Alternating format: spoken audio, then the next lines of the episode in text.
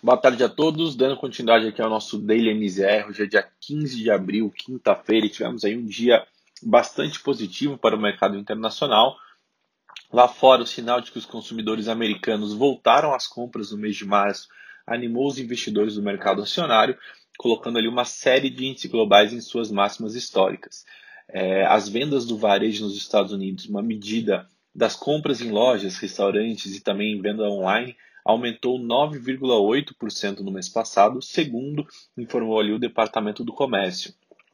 Com isso também, a renda das famílias vem se beneficiando das recentes medidas de estímulos fiscais, né, que fazem ali com que o auxílio chegue a 1.400 dólares por mês né, nas contas dessas famílias. É, além desses dados mais robustos vindos da parte de consumo, os pedidos de novos seguros é, de seguro-desemprego também surpreenderam positivamente os analistas, recuando ali quase 200 mil solicitações a 576 mil na semana passada.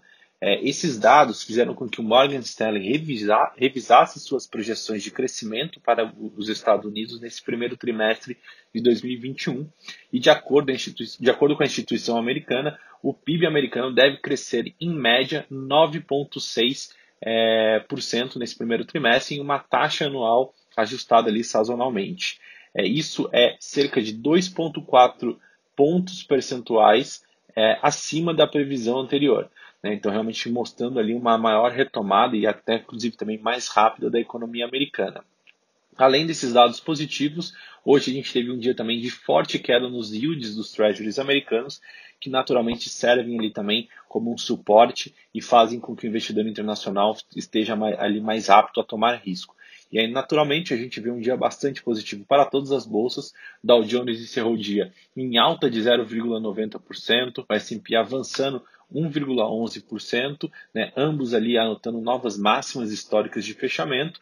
Nasdaq avançou 1,31% e na Europa o Eurostock 600 subiu 0,45%, também né, para um novo recorde de máxima. Esse mercado internacional é, mais positivo naturalmente contagiou a Bolsa Brasileira ali durante toda a parte da manhã. No entanto, no período da, da tarde, o índice se afastou das suas máximas e chegou até em alguns momentos a flertar com o terreno negativo. Porém, conseguiu ali se manter numa alta moderada até o fechamento né, e segurando ali também a marca dos 120 mil pontos. Novamente, o que garante esse bom desempenho do índice brasileiro foram as ações ligadas ao comércio exterior, né, como Vale, siderúrgicas, né? É, então realmente conseguiram ali corroborar e fazer com que a bolsa brasileira fechasse o dia no campo positivo. Essa perda fôlego, de fôlego no índice durante a tarde teve como pano de fundo é, as persistentes incertezas em relação em torno das contas públicas, né? Uma vez que o governo e o Congresso é, ainda precisam chegar a um acordo de como tornar o orçamento execuível. Né? Essa sombra do risco fiscal realmente acaba travando alguns ganhos mais robustos na bolsa e impedindo que a gente consiga ali acompanhar os nossos pares internacionais.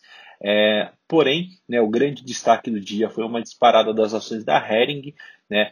É, esse destaque do pregão fez com que a ação subisse hoje 28%, na expectativa de que o mercado é, desculpa, na expectativa do mercado de que a empresa receberá uma outra oferta de aquisição. Né? A disparada das ações ocorreu hoje após a, a varejista de vestuário informar que ela rejeitou uma proposta de compra feita pela Arezo.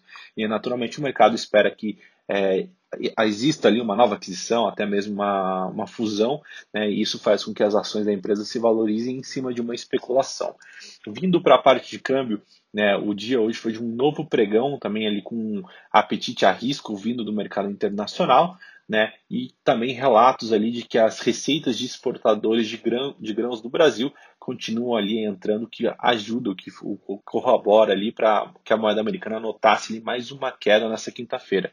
Apesar né, de um noticiário também ali um pouco mais negativo, que hoje não pesou também muito na, na parte de negociação do câmbio, né, o que fez ali com que a moeda americana perdesse terreno em relação ao real e fechasse o dia em baixa de 0,82%, cotada ali aos R$ 5,62.